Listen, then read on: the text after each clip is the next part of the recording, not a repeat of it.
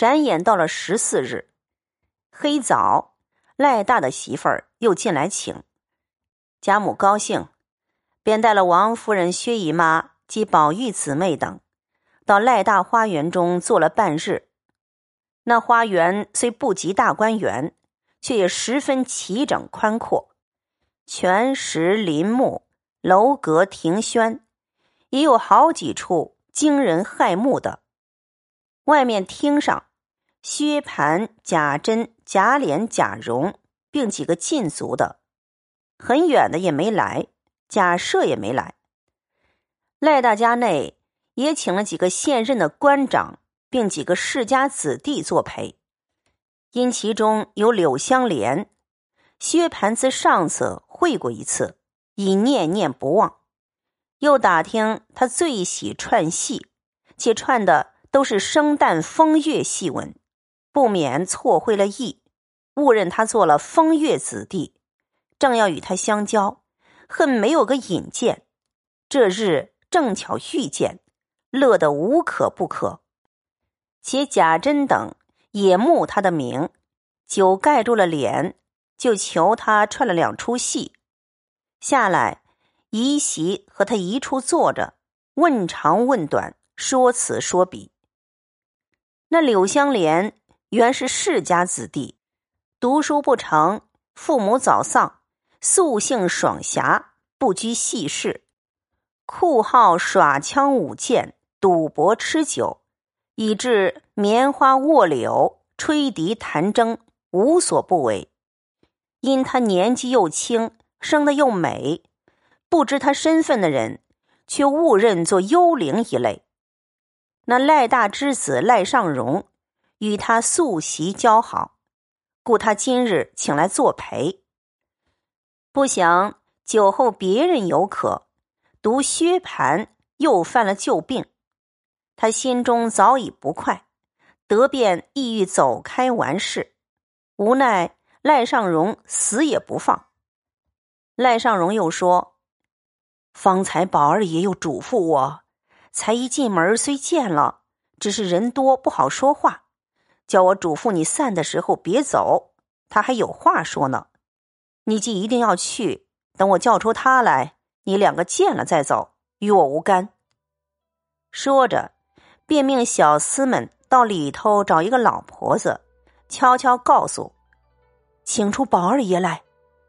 那小厮去了，没一盏茶时，果见宝玉出来了。赖尚荣向宝玉笑道：“好叔叔。”把他交给你，我张罗人去了。说着，一径去了。宝玉便拉了柳香莲到厅侧小书房中坐下，问他这几日可到秦钟的坟上去了。香莲道：“怎么不去？前日我们几个人放鹰去，离他坟上还有二里。我想，今年夏天的雨水勤，恐怕他的坟站不住。我背着众人。”走去瞧了一瞧，果然又动了一点子。回家来就便弄了几百钱。第三日一早出去，雇了两个人收拾好了。宝玉道：“怪道呢，上月我们大观园的池子里头结了莲蓬，我摘了十个，叫明烟出去到坟上供他去。回来我也问他，可被雨冲坏了没有？他说不但不冲，岂比上回又新了些。”我想着，不过是这几个朋友新住了。我只恨我天天圈在家里，一点做不得主，行动就有人知道，不是这个拦就是那个劝的，能说不能行。虽然有钱，又不由我使。香莲道：“这个事儿也用不着你操心，外头有我，你只心里有了就是。眼前十月一，我已经打点下上坟的花销。”你知道我一贫如洗，家里是没得积聚，纵有几个钱来，又随手就光的，不如趁空留下这一份儿，省得到了跟前儿扎手。宝玉道：“我也正为这个要打发明烟找你，你又不大在家，知道你天天平踪浪迹，没有一定的去处。”香莲道：“这也不用找我，这个事儿不过各尽其道。”眼前我还要出门去走走，外头逛个三年五载再回来。宝玉听了，忙问道：“这是为何？”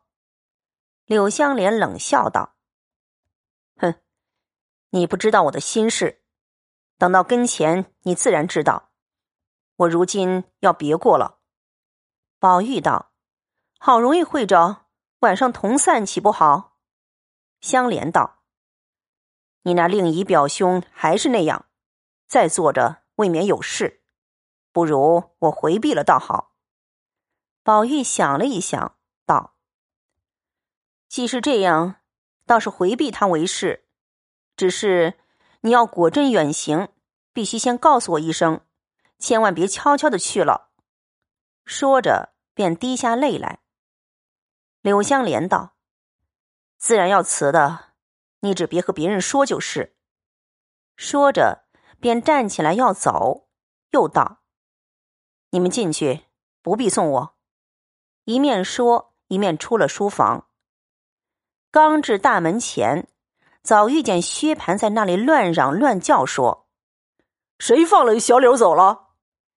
柳香莲听了，火星乱蹦，恨不得一拳打死。傅斯酒后挥拳，又碍着赖尚荣的脸面，只得忍了又忍。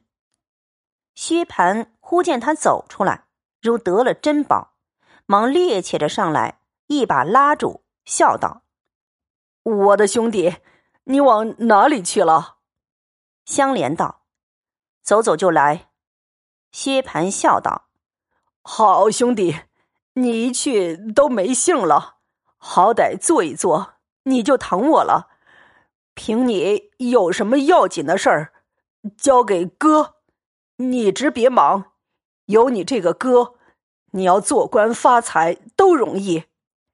香莲见他如此不堪，心中又恨又愧，早生一计，便拉他到背人之处，笑道：“你真心和我好，假心和我好呢？”薛蟠听这话，喜得心痒难挠，眯斜着眼，忙笑道：“好兄弟，你怎么问起我这话来？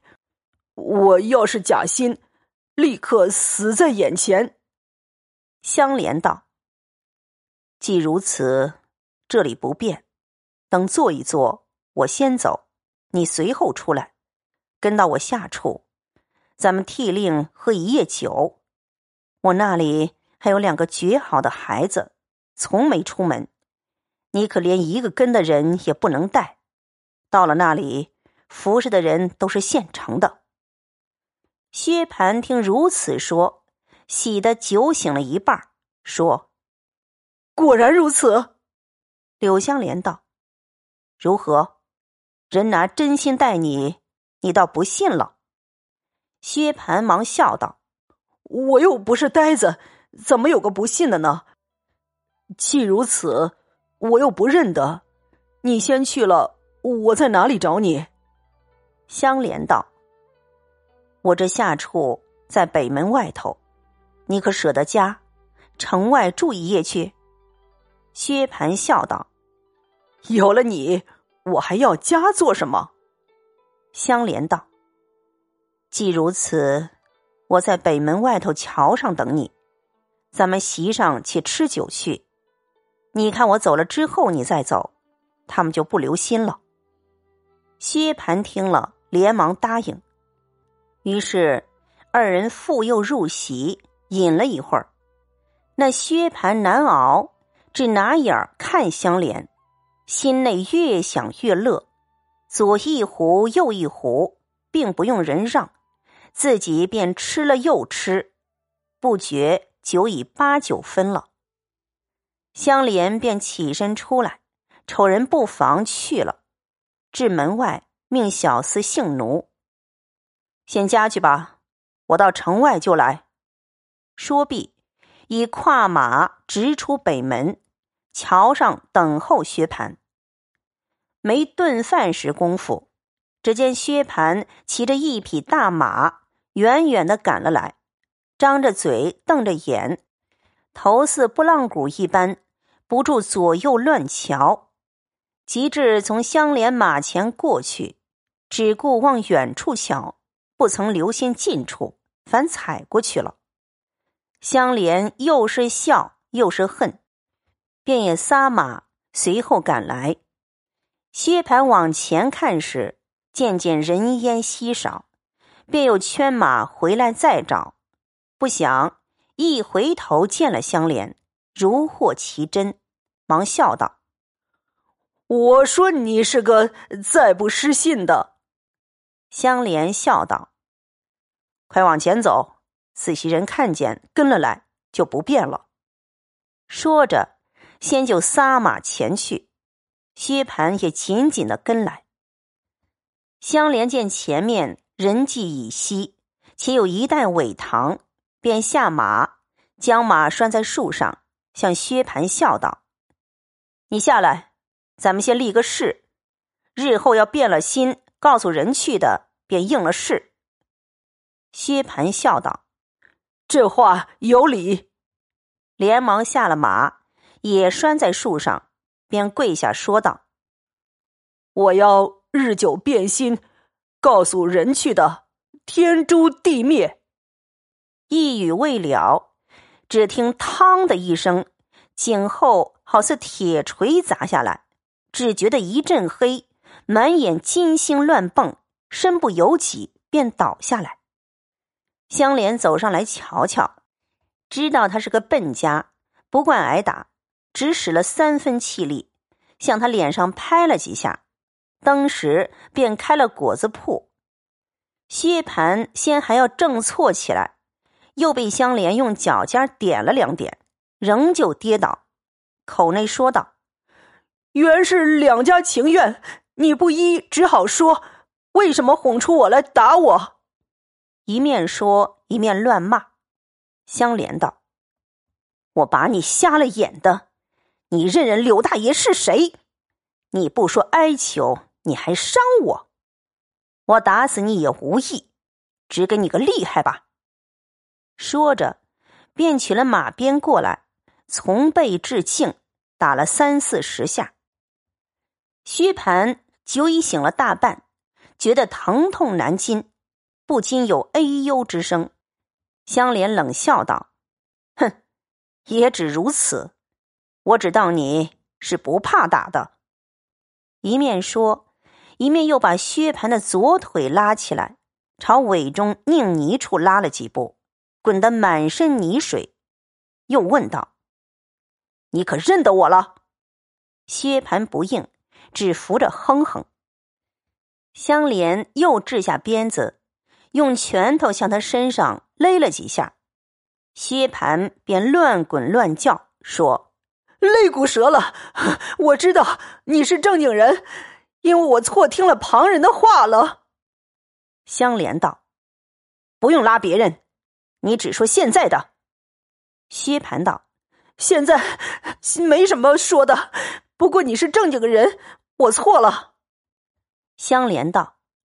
还要说软些才饶你，薛蟠哼哼着说：“好兄弟。”香莲便又一拳，薛蟠哎呦了一声道：“呃，好好哥哥。”香莲又连两拳，薛蟠忙哎呦叫道：“哎呀哎呀，好老爷，饶了我这没眼睛的瞎子吧！从今以后，我敬你怕你了。”香莲道：“你把那水。”喝两口。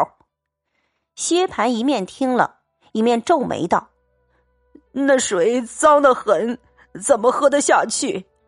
香莲举拳就打，薛蟠忙说：“我喝，我喝，喝。”说着说着，只得俯身向尾根下喝了一口，犹未咽下去，只听“哇”的一声，把方才吃的东西都吐了出来。香莲道。好脏东西！你快吃尽了，饶你。薛蟠听了，叩头不迭道：“好歹积阴功，饶我吧！这至死不能吃的。”香莲道：“这样气息，倒熏坏了我。”说着，丢下薛蟠，便牵马认凳去了。这里薛蟠见他已去，方放下心来，后悔自己不该误认了人，但要正错起来，无奈遍身疼痛难禁。谁知贾珍等席上忽不见了他两个，各处寻找不见。有人说，恍惚出北门去了。薛蟠的小厮们素日是惧他的，他吩咐不许跟去，谁还敢找去？后来还是贾珍不放心，命贾蓉带着小厮们寻踪问迹的，只找出北门。下桥二里多路，忽见苇坑边薛蟠的马拴在那里，众人都道：“可好了，有马必有人。”一齐拦着马前，只听尾内有人呻吟，大家忙走来一看，只见薛蟠衣衫零碎，面目肿破，没头没脸，遍身内外滚得似个泥猪一般。贾蓉心内已猜着九分了。忙下马，令人搀了出来，笑道：“薛大叔天天调情儿，今儿调到苇子坑里来了，必定是龙王爷也爱上你风流，要你招驸马去，你就碰到龙犄角上了。”薛蟠羞的恨没地缝钻不进去，哪里爬得上马去？贾蓉只得命人赶到官乡里，雇了一乘小轿子。薛蟠坐了一齐进城，贾蓉还要抬往赖家去复习。薛蟠百般央告，又命他不要告诉人。贾蓉方依允了，让他各自回家。贾蓉仍往赖家回复贾珍，并说方才行警。贾珍也知为香莲所打，也笑道：“他薛的吃个亏才好。”至晚散了，便来问候。薛蟠自在卧房将养，推病不见。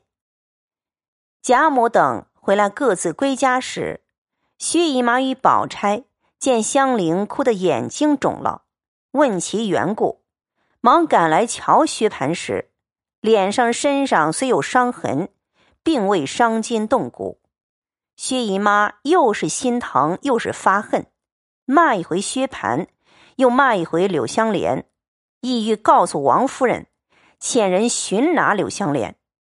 宝钗忙劝道：“这不是什么大事儿，不过他们一处吃酒，酒后反脸常情，谁醉了多挨几下子打也是有的。况且咱们家的无法无天，也是人所共知的。妈不过是心疼的缘故，要出气也容易，等三五天。”哥哥养好了，出得去时，那边甄大爷、琏二爷这干人也未必白丢开了，自然备个东道，叫了那个人来，当着众人替哥哥赔不是认罪就是了。如今妈先当件大事告诉众人，倒显得妈偏心溺爱，纵容他生事招人。今儿偶然吃了一次亏，妈就这样兴师动众。以着亲戚之事欺压常人，薛姨妈听了，道：“我的儿，到底是你想的道，我一时气糊涂了。”宝钗笑道：“这才好呢，他又不怕妈，又不听人劝，一天纵似一天，吃过两三个亏，他倒罢了。”薛蟠睡在炕上，痛骂柳香莲。又命小厮们去拆他的房子，打死他，和他打官司。薛姨妈禁住小厮们，只说柳香莲一时酒后放肆，如今酒醒，后悔不及，拒罪逃走了。薛蟠听见如此说了，要知端地，请听下回。感谢朋友们的收听，朋友们也可以订阅收听。寂静山林的白话《红楼梦》《聊斋志异》《诗经译注》等专辑。